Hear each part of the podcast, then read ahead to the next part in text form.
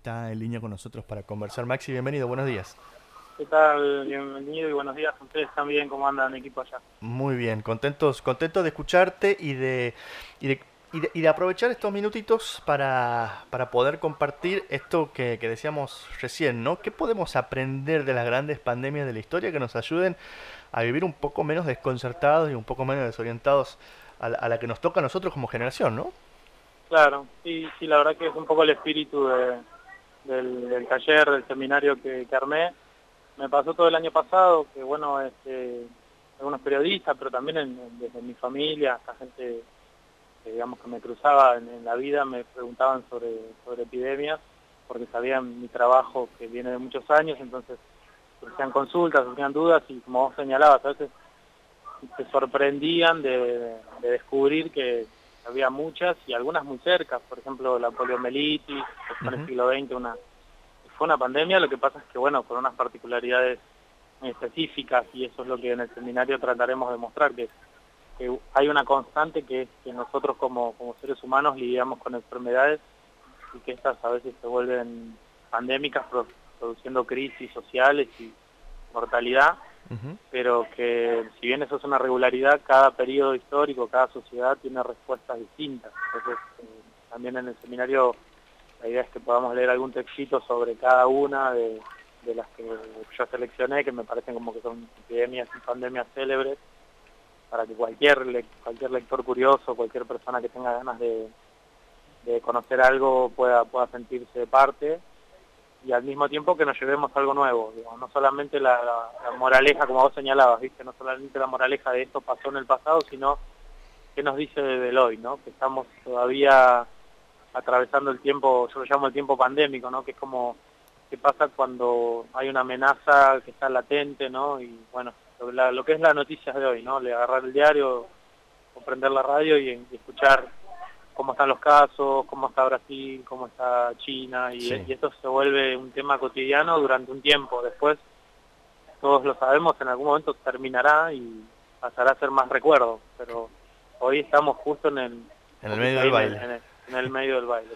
Maxi, eh, eh, de alguna manera eh, conocer, conocer estas historias funcionan un poco como un alivio para, para esto que vos estás diciendo. En algún momento terminará porque ya ha ocurrido, ya eh, el mundo ha enfrentado situaciones con sus, con sus matices parecidas. ¿Cuáles son esas pandemias célebres que podemos marcar y en cuánto se parecen a la que nos toca vivir ahora?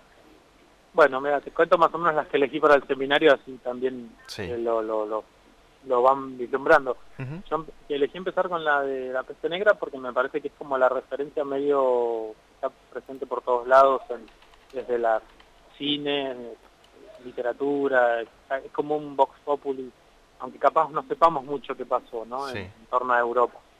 Después, este, otra para mí otra pandemia célebre, quizás menos menos conocida, es la, la pandemia de viruela que, que viene con la conquista de América y y bueno, todo el impacto que eso va a dejar demográficamente, culturalmente en españoles, y en, pero sobre todo en las poblaciones americanas. Esa es otra, me parece, otro gran tema que abre, abre un montón de, puntas.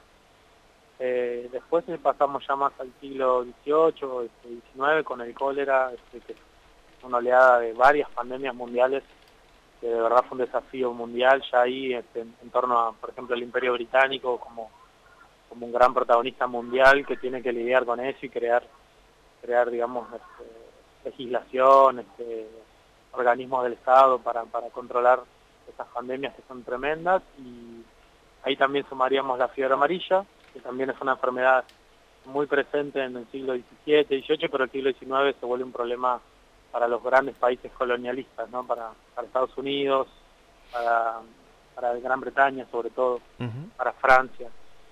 Eh, y después ya pasaríamos a bueno la gripe española, eh, que también ha tenido como un revival porque estaba un poquito olvidada, ¿no? Este, fue un poco el COVID el que la trajo a, a la actualidad. Uh -huh. eh, poliomielitis y cerraríamos con, con SARS, eh, bueno, perdón, el SIDA, la pandemia del SIDA, que también me parece que es otra pandemia un poco... Eh, todavía seguimos viviendo con, con el SIDA, entonces es interesante ver cómo pasamos desde un peligro casi una condena a muerte, ¿no? Era enfermarse de SIDA en los 80, en los primeros años 80. Claro. a los 90 y hoy es una enfermedad que tiene un tratamiento, que tiene un nivel de sobrevida y es interesante ver ese cambio también, ¿no? Em, estamos conversando con eh, Maximiliano Fiqueporn, es eh, eh, doctor en, en, historia y estudia estos temas que tienen que ver con las grandes pestes y las grandes pandemias.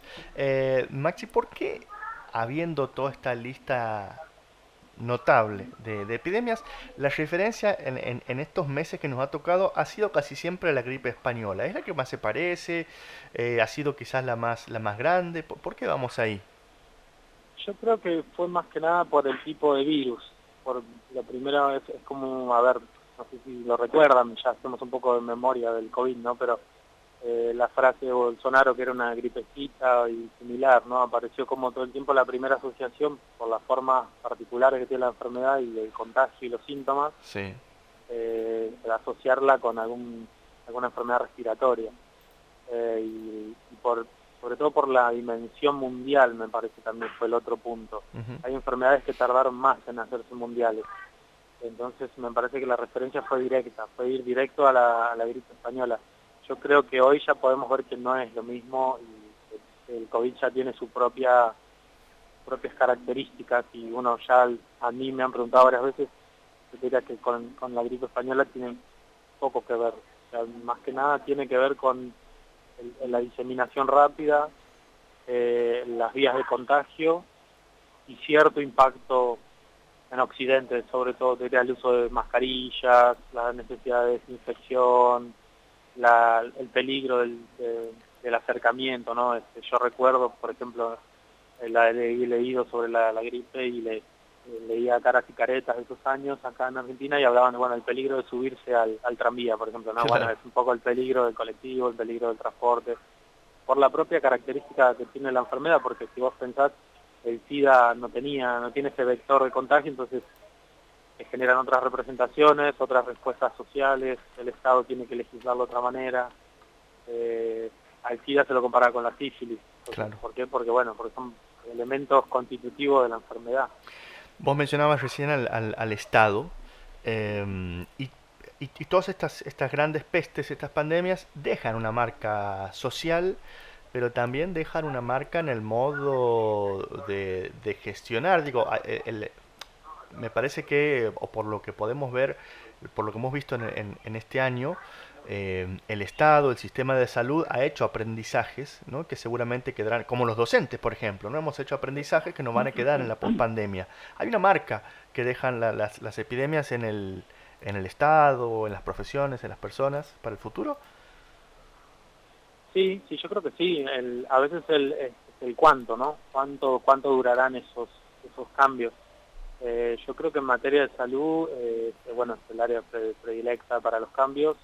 te diría, desde ahí sí podemos hacer como una cosa más a largo plazo, desde la peste negra hasta acá, todo el tiempo cuando ocurrieron esas cosas, se tiene que hacer algo sobre el sistema de salud pobre o, con, la, ciencia de que haya en ese momento, ¿no? A veces uno lo mira con, con los ojos de la ciencia moderna, mira la gripe, eh, la, la peste negra y dice, bueno, no, no se hicieron cosas. Y en verdad sí, lo que pasa es que se hicieron teniendo en cuenta las nociones científicas de la época. De la época, claro. Eh, pero todo el tiempo. Quizás a mí, yendo el ámbito educativo, que bueno, yo también soy docente, eh, veremos, ¿no? Veremos cuánto queda de, esas colas para que los chicos ingresen, el uso de desinfectantes. Hay ahí más especulativo, pero sin duda, sin duda la gestión del Estado en la materia educativa ha tenido que, inventar, básicamente inventar formas de intervención usando imaginación, recursos, personal disponible, ¿no? Hay como una variable ahí donde a veces, sobre todo en esos otros ambientes, en el ámbito laboral también, este, el trabajo a distancia ahora y la legislación que tiene que surgir para, para dar respuesta a eso son como coletazos no, no esperados de, la gestión, la gestión de, una pandemia. Maxi, la última pregunta que te quiero hacer es una pregunta que no se le hace a los historiadores, porque a los historiadores no se les puede pedir hacer futurología, eh, pero eh, en este mundo de ansiedades en las que vivimos, todos nos preguntamos lo mismo, ¿no? ¿Cuánto va a durar esto? Y, en todo caso, eh, te pregunto por lo que ha pasado en la historia. Todas estas pandemias, todas estas, estas grandes pestes han tenido duraciones diferentes, ¿no? Pero en general han, durado mucho tiempo. Sí. Sí, pero sabes que a mí me da, haciendo futurología, no que ser honesto también, a mí me da la sensación que es más, eh, yo lo veo más parecido al efecto vacuna Sabin, podemos llamarlo, el efecto de que la vacuna Sabin casi que hizo olvidar a mucha gente de que existió la polio. A mí me pasa una situación muy muy particular que vos hablas con alguien de 70 años, de 75, y le empezás a contar que querés estudiar la polio, y ahí recuerda que tenía un amigo en la escuela que había tenido polio, o que su papá había tenido polio. Y no, no se acuerda de la polio. Claro. Porque la vacuna tapó la eficiencia, la eficacia sobre todo la vacuna, que es una vacuna que la volvió una enfermedad menor, digamos, ¿no? una enfermedad erradicable. Eh, logró, logró invisibilizarla o un poquito desdibujarla. Yo tengo una sensación que el COVID y la vacuna, las vacunas funcionan y este, este empuje internacional que hay de los, grandes farmacias y los estados más ordenados y con más recursos que pueden vacunar más rápido a su población, estamos viviendo algo que me parece único, que es una vacunación mundial sí. Eh, y yo recuerdo que cuando hace más o menos un año hablaban de que las vacunas podían llegar a estar, yo era muy escéptico, decía no lo van a poder hacer porque es imposible, porque la ciencia no, y lo pudieron hacer. Entonces eso me parece increíble. Mm. Y a veces me da esa sensación, quizás el COVID pase a ser como un, par de años muy molestos de, una generación. Ojalá lo vea eso, pero a veces lo pienso así, más como un problema de una generación. Ojalá, mira, lo, anotamos la fecha, ¿eh? 15 de marzo de 2021. Para ver qué onda. Maxi, te agradecemos el contacto. Eh, no, no queremos terminar la entrevista sin eh, avisarle a la audiencia.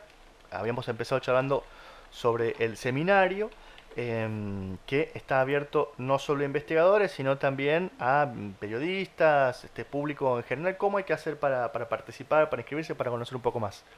Bueno, es me envían un correo electrónico, yo dejé un contacto ahí, también hay un flyer circulando, que es, bueno, mi nombre y apellido, digamos, Maximiliano, arroba gmail.com, si tienen algún problema con la adicción del, apellido, lo, hacemos circular por, por todos lados para que sea más ameno, ¿no? a veces se les dificulta mi apellido, pero es, bastante sencillo, es con Q, Q U E, es Fiquepron y bueno, ahí es el primer contacto que tenemos con, cualquier persona que tenga ganas de conversar un rato eh, en esos encuentros que tengamos.